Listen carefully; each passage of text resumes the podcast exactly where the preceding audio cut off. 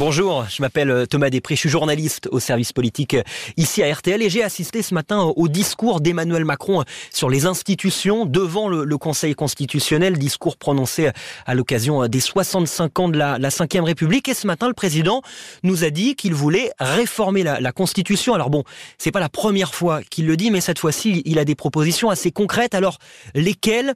D'abord, il propose d'inscrire dans la Constitution, qui est, le texte hein, le plus important de la République, l'IVG l'interruption volontaire de grossesse et plus précisément d'inscrire la liberté des femmes à avoir recours à, l'avortement. C'est une des, demandes récurrentes hein, des, associations euh, féministes. Autre confirmation euh, qu'il a faite ce matin, l'inscription de la spécificité de la Corse qui réclame plus d'autonomie. Emmanuel Macron qui a dit également qu'il souhaitait donner euh, plus de responsabilités aux, départements, aux régions, aux, collectivités territoriales.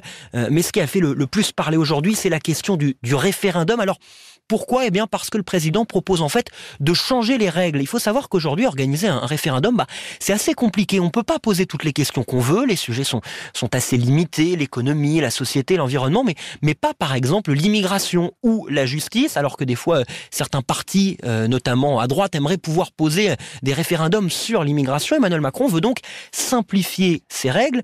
Et puis, il veut aussi rendre plus facile le RIP, le référendum d'initiative partagée. Je ne sais pas si vous vous souvenez, on en avait parlé pendant la, réforme des retraites, c'est la possibilité pour 185 parlementaires de réclamer eux-mêmes un référendum à, condition d'avoir 4,8 millions de signatures de Français.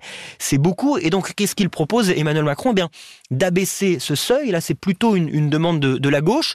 Sauf que tout ça, eh ben, en fait, ça va quand même nécessiter un long travail. D'abord, il va y avoir des discussions politiques, un peu comme il l'avait fait euh, lors des rencontres de, Saint-Denis. Vous vous souvenez peut-être cet échange sans téléphone ni caméra qui avait duré 12 euh, heures à la fin du mois d'août avec les, chefs de parti. Il va y avoir un deuxième round à la fin du mois d'octobre pour parler de ces sujets-là. Et puis ensuite, tout va se jouer au Parlement. Et là, alors comment ça va se passer? Mais en fait, d'abord, l'Assemblée nationale et le Sénat vont devoir se mettre d'accord à la virgule près. C'est la spécificité, c'est pas gagné. Et puis ensuite, 60% des parlementaires, on parle de la majorité des 3 cinquièmes, ils vont devoir voter pour pour le texte. Autant vous dire que, que là aussi, ça risque d'être très compliqué. Mais tant mieux, en quelque sorte, parce que nous, ça va nous permettre de continuer, d'en reparler sur RTL. À très vite.